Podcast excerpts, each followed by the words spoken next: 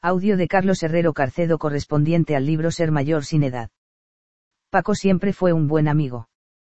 Prejubilado de los altos hornos de Vizcaya, su salud se encontraba bastante deteriorada y su aspecto era el de una persona diez años mayor. Solíamos juntarnos a tomar unos vinos y en la última quedada me confesó la penosa calidad de vida que llevaba. Poco tiempo después, fallecía solo en su habitación. La asombrosa capacidad que tenía para devorar libros no pudo librarle de una muerte temprana. Las ideas y expresiones recogidas aquella hermosa mañana aún vibran, con demasiado dolor, en el grato recuerdo que conservo de esta singular persona. Paco. Hombre, Carlos. ¿Cuánto tiempo campeón? Carlos. Hola fenómeno. ¿Qué tal van las cosas? Paco. No me puedo quejar. ¿Y tú? ¿Has encontrado a alguna compañera? Carlos. No. Creo que voy a pasar de mujeres por bastante tiempo. Paco. Todos los separados dicen lo mismo. Al final, caen como unos dóciles corderos. Carlos. Excepto tú, claro. Paco. Ahí está. Y no veas lo a gusto que estoy. No creo que pudiera aguantar a ninguna señora a mi lado. Carlos. Lo sé. ¿Qué tal tus hijos? Paco. La mayor se ha puesto a estudiar peluquería y los gemelos han empezado en el conservatorio. Carlos. Estupendo. Son unos magníficos chavales. Paco. Pero no les gusta hincar el codo. Carlos. Como se parecen al padre, en lo de inteligentes, llegarán a ser buenos en lo que se propongan. Paco. Si los dejan. La madre les tiene absorbido el seso. Carlos. Sigues viéndoles los miércoles por la tarde. Paco. Sobre todo a la mayor. Los críos todavía están pegados a la falda incapaces de realizar cualquier cosa sin su aprobación. Carlos. No queda mucho. Les tendrás pronto de tu parte. Paco. Eso espero, aunque no sé si llegaré a verlo. Carlos. ¿Qué estás diciendo? Paco. Cada día que pasa me acerco más al abismo. Me encuentro muy, pero que muy mal y esto está cada vez peor. Carlos. Vamos a tomar un chisme. Venga. Mientras nos acercábamos al bar iba repasando lo que había observado en Paco. Ojos rojos, obesidad y dificultad motora. Posteriormente, me fue detallando las analíticas con asteriscos y la cantidad de pruebas médicas y medicamentos a sus espaldas padecía el síndrome metabólico en su fase más avanzada. El riesgo de sufrir un accidente cardiovascular era muy alto. Paco. Me canso por todo y no hago nada. ¿Qué me aconsejas? Carlos. Lo sabes perfectamente porque te lo he dicho varias veces. 20 alimentos ecológicos distintos diarios y eliminación de sal, azúcar, lácteos, alcohol, harinas refinadas y productos procesados. Paco. Te juro que lo he intentado. Son el vino y el tabaco los que acaban con mi voluntad de comer limpio y hacer ejercicio. Carlos. Pensaba que te habías olvidado de todos los vicios. Paco. No puedo dejar de fumar y mucho menos el trago. Carlos. ¿Y cómo te levantas tarde y pasas gran parte del tiempo comiendo, el cigarrillo y el vaso son tu acompañamiento? Paco. Es el bucle sin salida en el que me encuentro. Me gusta comer bien, con buenos caldos, amplias sobremesas y siestas de sofá con manta. Ya lo sabes. Carlos. ¿Crees en Dios? Paco. No. Ya debieras saber que no me gusta la religión. Son los dueños del mundo y nos manejan como aborregos. ¿Por qué me lo preguntas? Carlos. ¿Por qué no veo otra forma de que alguien pueda ayudarte? Paco. Madre mía. Qué dramático te pones. Tan mal lo ves. Carlos. Sí. Esta vez sí. Olvídate de llegar bien a la vejez. Paco. De acuerdo. ¿Y cómo puedo llegar a ser un mayor respetable? Carlos. Intentaré ir desgranando algunos factores principales. La longevidad se consigue manteniendo un proceso celular eficiente y estable durante todos los días de una vida. Paco ya me lo has dicho tantas veces que resuena como un tambor. Conservando una adecuada homeostasis. Carlos. El estrés fisiológico daña el ADN de las células y puede inducir una proliferación celular neoplásica. Las células, cuando no son necesarias o se encuentran irreversiblemente dañadas o son potencialmente peligrosas, se autodestruyen mediante la vía de la apoptosis o interrumpen su división celular permanentemente gracias al proceso de senescencia celular. Paco. Son los mecanismos de defensa para eliminar las células portadoras de mutaciones o las infectadas por virus. Carlos. Eso es. La desregulación de la apoptosis facilita la aparición de patologías relacionadas con el envejecimiento, entre ellas las enfermedades neurodegenerativas, cardiovasculares, musculares, intestinales y renales. Por su parte, la acumulación desproporcionada de células senescentes a lo largo del tiempo promueve la sobreexpresión de moléculas de secreción, como son las metaloproteinasas de la matriz extracelular, las citocinas inflamatorias y ciertos factores de crecimiento. Las enzimas secretadas por las células senescentes son capaces de modificar el microentorno tisular de las células adyacentes preneoplásicas y facilitar el desarrollo de un tumor. Paco. Como en la vida, debes hilar muy fino en todo lo que haces para no tener que pagar con creces los excesos o defectos. Carlos. Sobre todo en la edad adulta, donde las lesiones oxidativas del ADN, los estímulos oncogénicos y los daños al ADN inducidos por el acortamiento de los telómeros pueden acelerar y ampliar el proceso de senescencia celular. Si a esto le añadimos que aparecen multitud de células con mutaciones oncogénicas próximas a las senescentes, las posibilidades de que se desarrolle un proceso tumoral son muy elevadas. Paco. Las células viejas o senescentes son las que no se dividen, las que han echado el cierre definitivo por caída de la bandera. Vamos, quiero decir, las que se quedan en la residencia esperando el final. Carlos. Eres un monstruo. Las células senescentes permanecen vivas mucho tiempo pero no proliferan ante estímulos mitogénicos ni se mueren ante señales apoptóticas. Son más grandes y aplanadas, presentan cambios en la regulación y expresión de genes específicos y su acopio desmesurado altera el microentorno de la matriz extracelular donde se establezcan. Paco. Luego son un estorbo como los ancianos. Carlos. Definitivamente no. La senescencia celular también ocurre durante el desarrollo embrionario normal.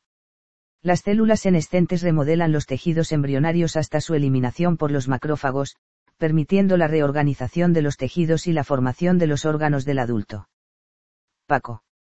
Envejecer nunca es el final de una etapa. A buenas horas nos lo dicen. ¿Y qué hacemos con los abuelos aparcados? Carlos. Tienes razón, no tenemos en consideración a los mayores. Pero sigamos. La senescencia celular debió aparecer, en el inicio de la evolución, como un proceso celular embrionario principal. Más tarde, encontraría una nueva función complementaria en el sentido de reparar el ADN dañado. Paco. Las células, aun siendo viejas, protegen a las más jóvenes. Ya veo por dónde vas. Carlos. La senescencia celular es regulada por genes supresores de tumores. Cuando existe estrés fisiológico, los genes con actividad antitumoral aumentan el número de células senescentes mediante señales mitogénicas suprafisiológicas, acortamiento de los telómeros, daño del ADN o estímulos mutagénicos. Paco. Son majos estos genes supresores de tumores, como te pases un pelo disparan la maquinaria anticáncer. Carlos. Es más, algunos receptores nucleares de hormonas tiroideas se comportan como genes supresores de tumores mediante la inducción de la senescencia celular. Paco. La longevidad ligada al tiroides. Parece razonable. Continúa. Carlos. La mayor expectativa de vida está asociada a la menor actividad del tiroides mientras que el daño tisular hepático y el envejecimiento prematuro se relaciona con el hipertiroidismo. La condición hipertiroidea activa la expresión de genes mitocondriales provocando que se incremente la generación de especies reactivas de oxígeno. Estas moléculas reactivas, iones de oxígeno, radicales libres y peróxidos, producen daño oxidativo en el ADN y senescencia celular prematura concomitante, no inducida por la inhibición de su capacidad reparadora del daño genómico celular sino secundaria al incremento de estas pequeñas moléculas oxidativas. Paco. Y el correcto funcionamiento del tiroides depende de factores tan determinantes como la dieta, el estrés y los disruptores endocrinos, esos tóxicos que nos están envenenando poco a poco. Carlos. Estás al día, sí señor. Los disruptores endocrinos son sustancias sintéticas que alteran las glándulas endocrinas secretoras de hormonas ya que actúan como si fueran nuestras propias hormonas endógenas, modificando su producción y secreción e interfiriendo en la función y eliminación de estas. El alarmante incremento de personas con mala regulación secretora de la glándula endocrina tiroidea está siendo correlacionado con la presencia de estas falsas hormonas en nuestra vida cotidiana. Paco. El problema de los disruptores endocrinos es que se encuentran en todas partes. Alimentos, latas, envases, plásticos, pesticidas, productos de higiene, ropa, calzado, moquetas, etc. Además existen muy pocas opciones de evitarlos o eliminarlos. No es así. Carlos. Lo que más preocupa a los científicos es la imposibilidad de establecer umbrales de exposición seguros debido a que pueden provocar efectos adversos a dosis muy bajas.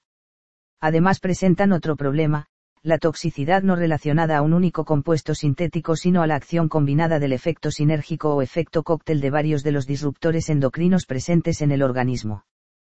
Paco y no han podido hacer nada en contra de esta lacra. Carlos.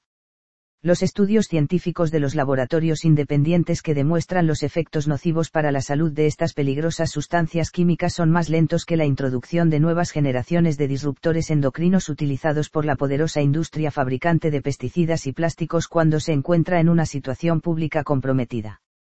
Paco. Entiendo. ¿Y los que entran son iguales o peores? Carlos los sustitutos siguen ofreciendo idénticas cualidades funcionales a la industria y similares problemas de disrupción hormonal a la ciudadanía, con el agravante de que no existen análisis de instituciones independientes que garanticen la inocuidad de la nueva sustancia química sintética empleada. Paco. Nos roban el perro y luego vienen a pedirnos el collar. Qué vida más indefensa. Antes nos fastidiaban haciéndonos pobres y ahora, que tenemos algo, nos quitan vida con lo que consumimos. Carlos. ¿Y a qué no adivinas cuál es uno de los actores principales más influyentes en la longevidad humana? Paco. No sé, las chavalas. Carlos. Ja ja ja. No. Los hombres en buena relación con su pareja, si viven más tiempo que sus congéneres solteros debido a factores emocionales que refuerzan el sistema inmunitario y disminuyen el estrés, pero no. Me refiero a las bacterias intestinales. Paco.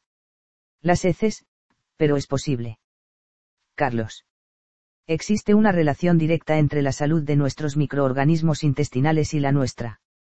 Si ciertas poblaciones microbianas no patógenas se encuentran bien y en la proporción que necesitan para ello en nuestro intestino, los hospedadores estaremos libres de muchas de las enfermedades actuales que se han convertido en verdaderas epidemias. Paco. No dejas de sorprenderme. Ahora va a resultar que en lugar de yogures tendremos que tomar batidos de mierda. Carlos. Eres grande. Pero ya que lo dices, se están empleando trasplantes fecales de sujetos sanos a personas con ciertas patologías, tras realizar en los donantes un cribado que permita descartar la presencia de enfermedades transmisibles y parásitos intestinales. Paco. La madre del cordero. Lo que nos faltaba por sufrir. Carlos.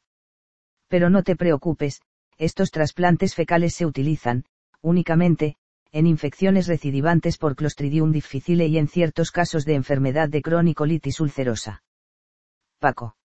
Me dejas más tranquilo, aunque si has mencionado a los microorganismos intestinales como uno de los elixires de la eterna juventud, seguro que tienes algo más que contarme. Carlos. La microbiota intestinal, es decir, la comunidad de microorganismos vivos residentes permanentemente en el intestino más otra serie variable de microorganismos que solo permanecen en este de forma transitoria, es un órgano metabólico que regula la nutrición, la energía, la inmunidad y la inflamación crónica.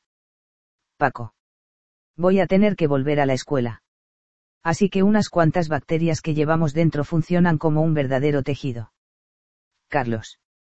La microbiota intestinal nos provee de energía extra, vitaminas y aminoácidos esenciales procedentes de la dieta. Regula la inmunidad innata y adquirida, nos protege de la invasión de microorganismos patógenos y controla el mantenimiento de la homeostasis del hospedador evitando la inflamación crónica. Paco. No tenía ni idea que fuese tan importante el ecosistema microbiano del intestino en nuestro sistema digestivo e inmunitario. Carlos. Estos microorganismos bacterianos producen enzimas que transforman los polisacáridos complejos, que nuestro tubo digestivo no puede digerir ni absorber, en monosacáridos y ácidos grasos de cadena corta. Estos ácidos grasos de cadena corta, butirato, propionato y acetato, son importantes en el buen funcionamiento de la inmunidad de la mucosa intestinal y nos proveen de alrededor del 10% de la energía que absorbemos. Paco. Son muchas las bacterias que nos ayudan. Carlos. Si el cuerpo humano tiene 50 billones de células, con B de Bilbao y sin exagerar, 50 millones de millones, la cantidad de células microbianas es 10 veces superior. Paco. Pero entonces tienen que pesar menos, ¿no? Carlos. Alrededor de un kilogramo. Pero ya que estamos con cifras. Tenemos unos 30.000 genes dispersos entre los 23 pares de cromosomas en cada una de las células humanas. Las células microbianas presentes en una persona codifican 150 veces más genes únicos que el genoma del sujeto en cuestión. El microbioma humano, es decir, el conjunto de los microorganismos bacterianos, sus genes y sus metabolitos, ha ido evolucionando con el ser humano desarrollándose poblaciones microbianas específicas de ciertos lugares nicho, dentro y fuera del cuerpo. Paco. Y realmente son tan recomendables. Carlos. Los obesos tienen una microbiota intestinal alterada y pobre. La alimentación inadecuada provoca variaciones en la composición de la microbiota intestinal lo que induce el desarrollo de las enfermedades metabólicas. Las alergias y el asma son inexistentes en las poblaciones rurales africanas y su incidencia es menor en el campo que en la ciudad. La disbiosis o alteración del conjunto de microorganismos bacterianos intestinales se encuentra relacionada con enfermedades inflamatorias crónicas e hígado graso no alcohólico. La microbiota intestinal juega un papel importante en el desarrollo de la enfermedad de Alzheimer. Suma y sigue. Paco me imaginaba que ciertos microorganismos intestinales producían compuestos beneficiosos para la salud, pero no sabía que los cambios en la composición intestinal fueran cruciales en el desarrollo de enfermedades de todo tipo. ¿De qué forma actúan? Carlos.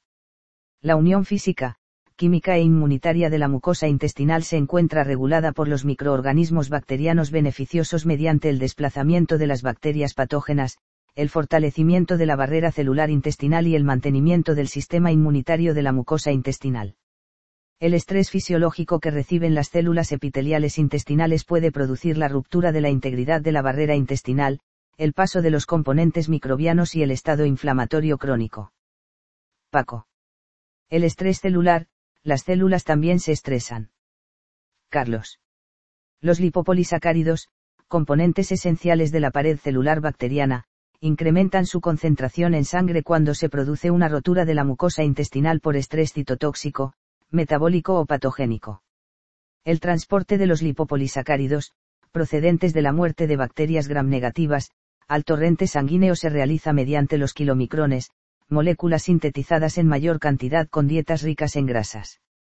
Los receptores transmembrana de los macrófagos reconocen a los lipopolisacáridos en la sangre y activan una ruta de señalización que promueve la síntesis y liberación de citocinas proinflamatorias al torrente sanguíneo, lo que facilita el desarrollo de la inflamación crónica, la obesidad y la resistencia a la insulina.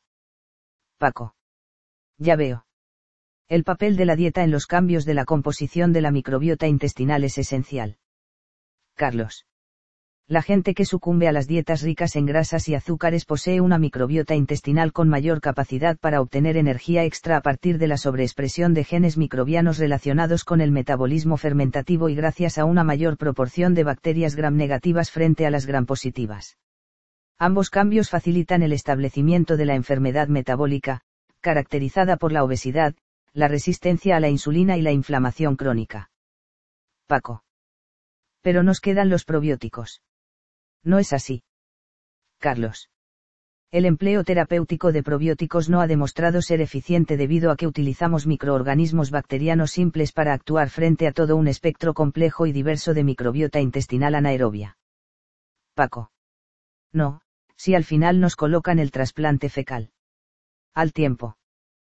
Carlos ya que los genes de los microorganismos intestinales no patógenos son importantes para nuestro sistema digestivo e inmunitario, es muy probable que en el futuro se utilicen microorganismos transgénicos con genes específicos que codifiquen proteínas clave en el mantenimiento de la homeostasis. Paco.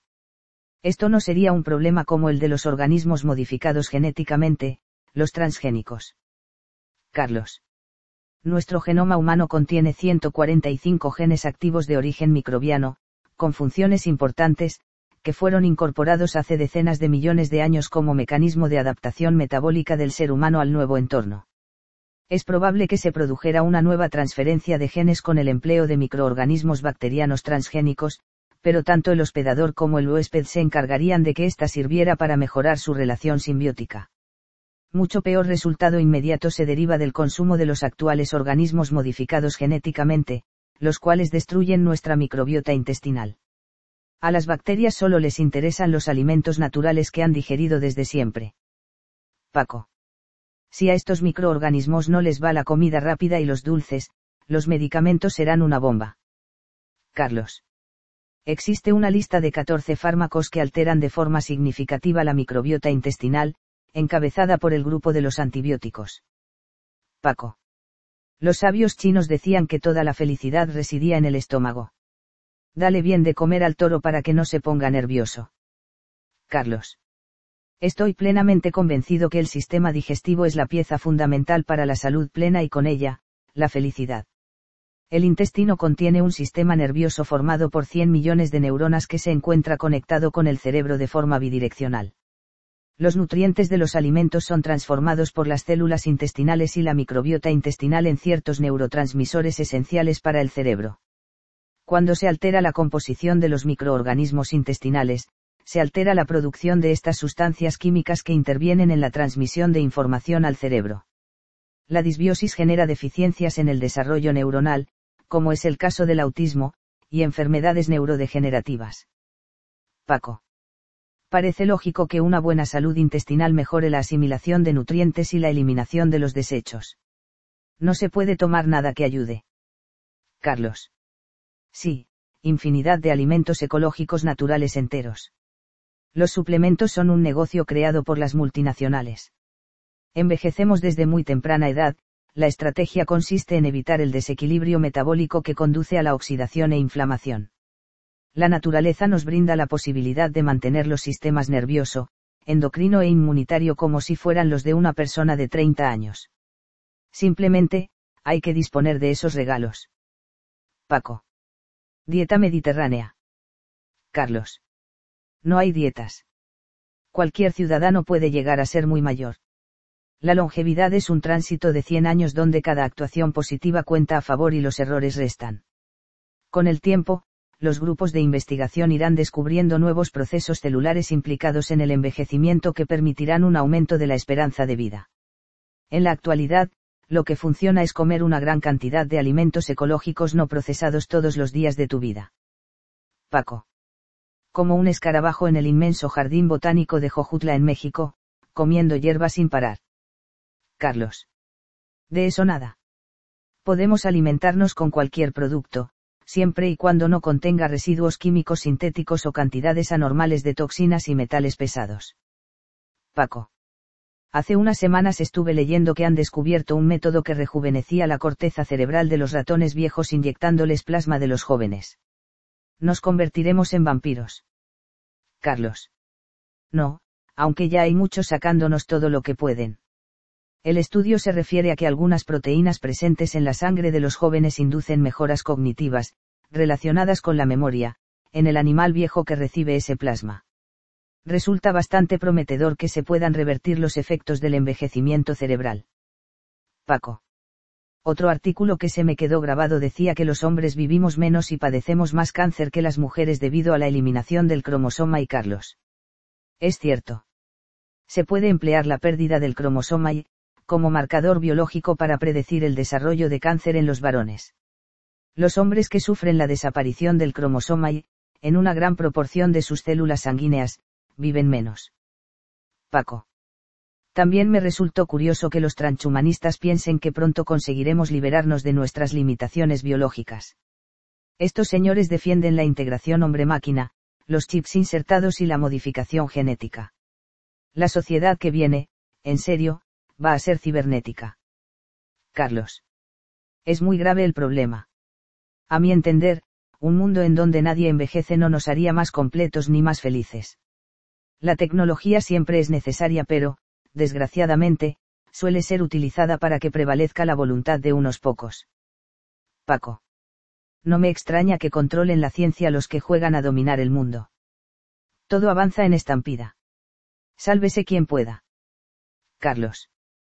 Se encuentra activo un proyecto de inmortalidad en cuatro fases.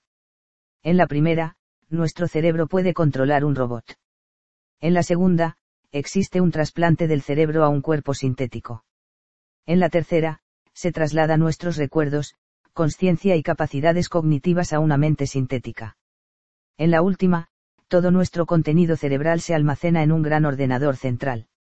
Este sería capaz de generar un holograma que reemplazaría a nuestra materia. Paco. Madre mía. Y seguro que no tardarán mucho. Carlos. Unos 20 años.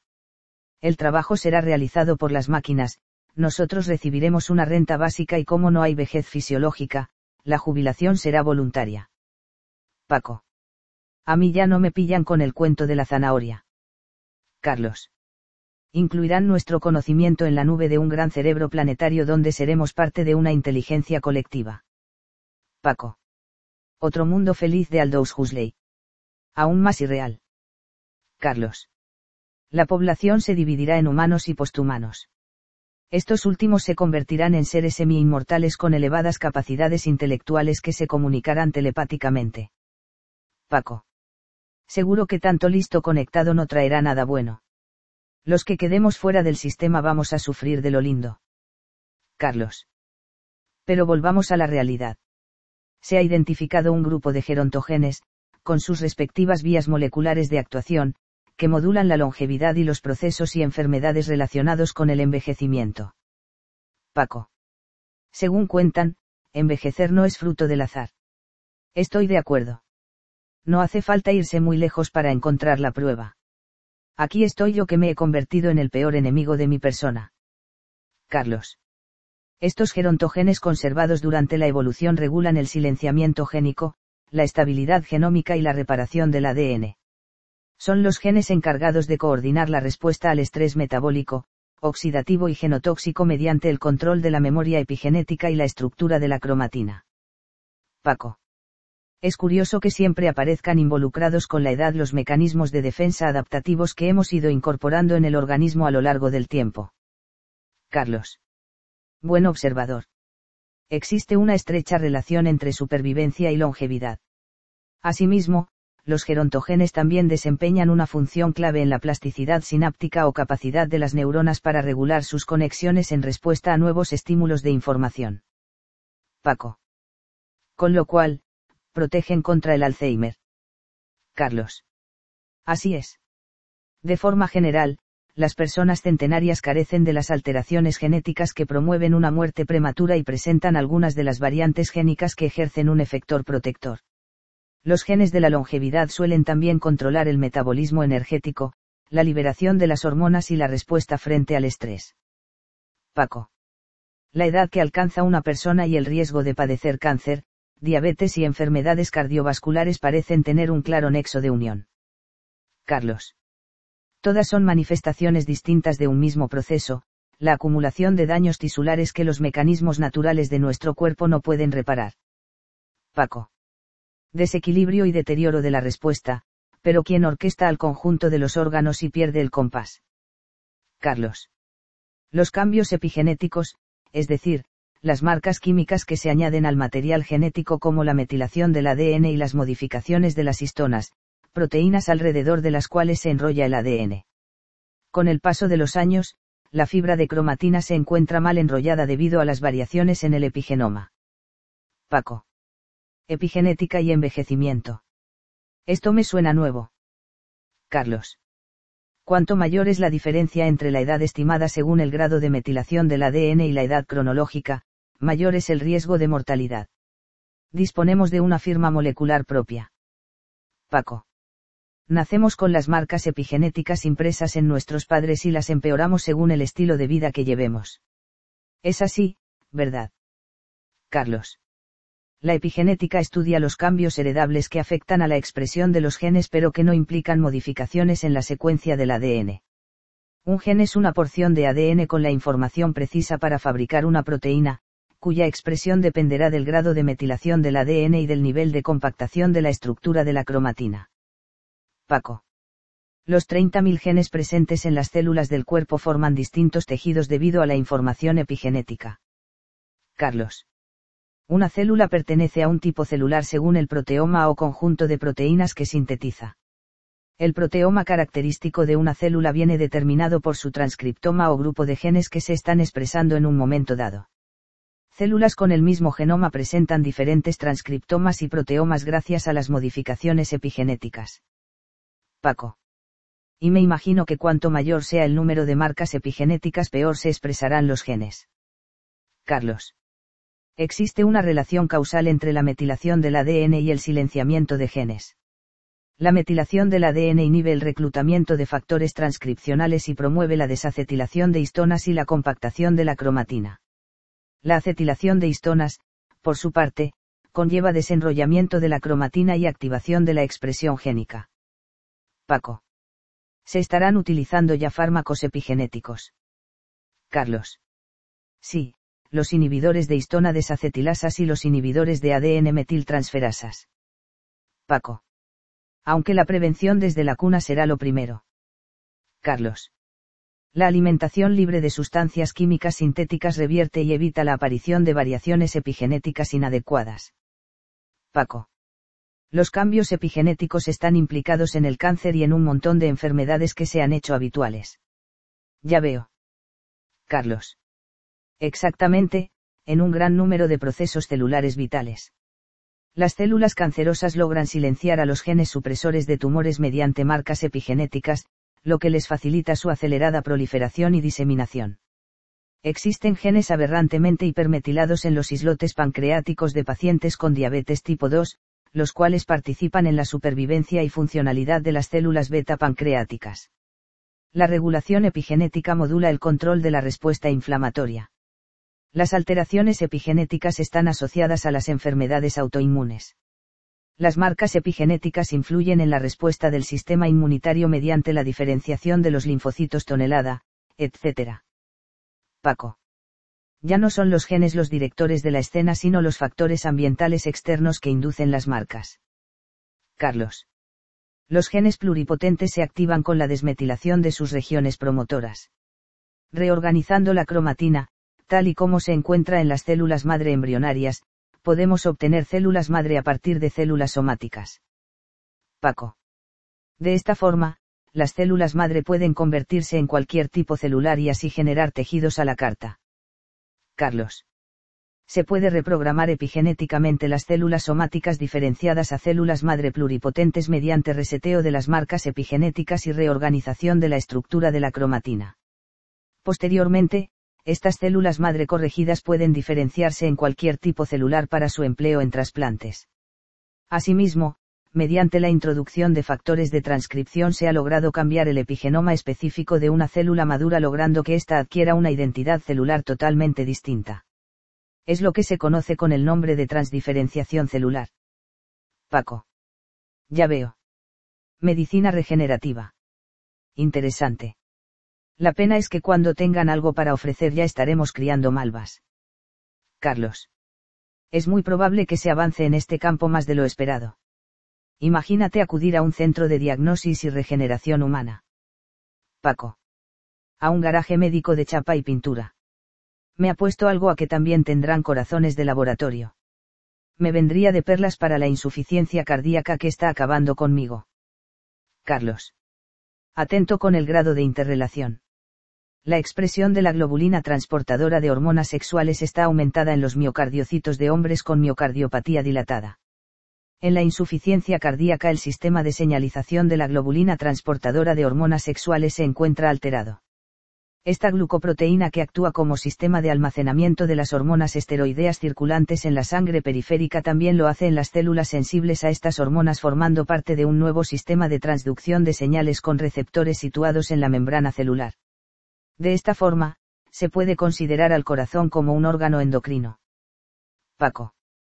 Y el sistema digestivo me imagino que también. Carlos. Existen células secretoras aisladas, distribuidas a lo largo del tubo digestivo, que vierten hormonas gastrointestinales al líquido extracelular y a la sangre. Son el llamado sistema endocrino intrínseco del sistema gastrointestinal. Paco. Lo que estás intentando decirme es que cualquier modificación en el sistema endocrino hormonal induce enfermedad. Carlos. Todo el universo interno celular se encuentra conectado mediante procesos de intercambio de información entre las células. La comunicación celular se realiza a través de mensajeros como las hormonas, los neurotransmisores, los factores de crecimiento, las citocinas, las moléculas de adhesión, los componentes de la matriz extracelular, etc. La presencia de disruptores endocrinos sintéticos en el enorme entramado de sistemas de comunicación celular produce alteraciones importantes en el sistema endocrino encargado de coordinar los procesos metabólicos del organismo. Paco. Es curioso nuestro cuerpo, tan fuerte y sensible a la vez. Carlos. Los disruptores endocrinos mimetizan o antagonizan la acción de estos mensajeros químicos, alteran su síntesis y metabolismo y modulan el número y funcionalidad de sus correspondientes receptores. Han sido evaluadas como disruptores endocrinos unas 1.500 sustancias químicas sintéticas de las 130.000 registradas por la industria química. Paco. Entonces, ¿cuál es la mejor forma para conseguir una elevada esperanza de vida? Carlos. Consumir la mayor proporción de alimentos ecológicos no procesados y totalmente libres de sustancias químicas sintéticas. ¿Por qué no la has puesto en práctica? Paco. Por desgracia, pueden conmigo la costumbre y ciertos caprichos. Además, tampoco quiero ser un remilgado. Carlos. Lo entiendo. Sin embargo, estás muy enfermo. Necesitas un cambio cuanto antes. Déjame ayudarte.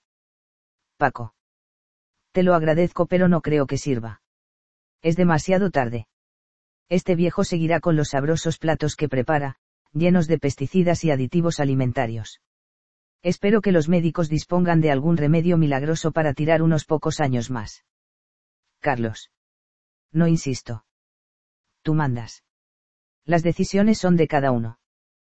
Paco.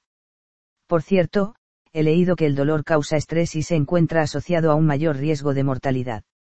Te lo digo por si me empieza a dar guerra otra vez la ciática. No quiero llenarme de pastillas si puedo soportar las molestias. Carlos. Es muy interesante y viene al caso el estudio que te voy a contar. Existe un receptor del dolor que se encuentra en la piel, los nervios y las articulaciones, encargado de responder con inflamación a los estímulos dolorosos que proceden de lesiones como las quemaduras o los golpes mediante la producción del péptido relacionado con el gen de la calcitonina. El bloqueo o inactivación de este receptor reduce la producción del neuropéptido, promueve la producción de insulina e induce un metabolismo más activo. Sin el receptor se consigue limpiar mejor la sangre de glucosa y quemar más rápido las calorías. En experimentos con ratones de más edad se lograba un metabolismo más joven y sano. Un simple receptor ofrece la posibilidad de reducir el dolor, tratar la diabetes y obesidad, mejorar la salud metabólica y aumentar los años de vida. Paco. Yo quiero mi tratamiento. Me apunto. Carlos. Lo tienes en la propia naturaleza. Acabas de recibir el principio activo en el pimentón rojo del aperitivo de pulpo. Paco. No te creo. De verdad. Eres un figura. Como siempre, vas a terminar la reunión con los alimentos naturales. Carlos. Así es. Un grupo de investigación ha encontrado ciertas anomalías en las terminaciones nerviosas sensoriales de las células de los islotes pancreáticos de pacientes con diabetes. La alteración del circuito de control entre los islotes productores de insulina y sus nervios sensoriales o terminaciones del dolor provocaba que los nervios no secretaran la cantidad suficiente de neuropéptidos necesaria para garantizar la protección de los islotes productores de insulina frente al ataque de las células del sistema inmunitario. Paco. Y el pimentón hacía que los ratones dejaran de pincharse insulina. Es broma, lo siento. Carlos. La capsaicina es la sustancia responsable del sabor picante del pimentón, la cayena, la pimienta, el chile, los pimientos rojos, etc. Los ratones tratados en sus islotes pancreáticos con capsaicina tenían menor probabilidad de desarrollar diabetes y los que sí enfermaban, Lo hacían mucho más tarde que los ratones control. Paco. Como los pimientos de padrón, unos pican y otros no. Te dejo, por favor, continúa. Carlos. Si se eliminaban las neuronas sensoriales que expresan el receptor del dolor e inervan el páncreas, el mismo receptor que respondía con inflamación a los estímulos dolorosos en la piel y las articulaciones, los ratones no sufrían inflamación de los islotes pancreáticos ni desarrollaban diabetes. Paco. La comunicación entre las células es inmensamente precisa. Impresionante. Carlos. Los alimentos libres de sustancias químicas sintéticas son los que respetan el equilibrio metabólico gracias a que están constituidos por una estructura natural de moléculas que nuestro organismo conoce desde siempre. Paco. Doble actuación, incorporas nutrientes esenciales e impides la entrada de sustancias sintéticas. Carlos. Perfecto. Y como última reflexión relativa a la longevidad. Las disfunciones en el proceso de autodigestión celular se asocian con cáncer, enfermedades neurodegenerativas, alteraciones del sistema inmunitario y envejecimiento. Paco. Así que también influye la autofagia o degradación regulada de los constituyentes de la propia célula. Esto es para subir nota en el examen. Carlos. Durante el envejecimiento celular, se acumulan en la célula depósitos de proteínas, mitocondrias y orgánulos dañados. Las personas mayores tienen disminuida la capacidad de eliminar estos materiales de desecho. La autodigestión celular es beneficiosa en la prevención de los procesos tumorales y neurodegenerativos y en el mantenimiento de la homeostasis del sistema inmunitario. Paco. Como un departamento de control de calidad de la célula. Carlos. La autofagia es un mecanismo de supervivencia celular aunque también comparte rutas de señalización con la apoptosis o muerte celular. Paco. Vida y muerte, siempre unidas y en perfecto equilibrio. Carlos. ¿Por qué no iban a estarlo? Fin del libro Ser mayor sin edad de Carlos Herrero Carcedo.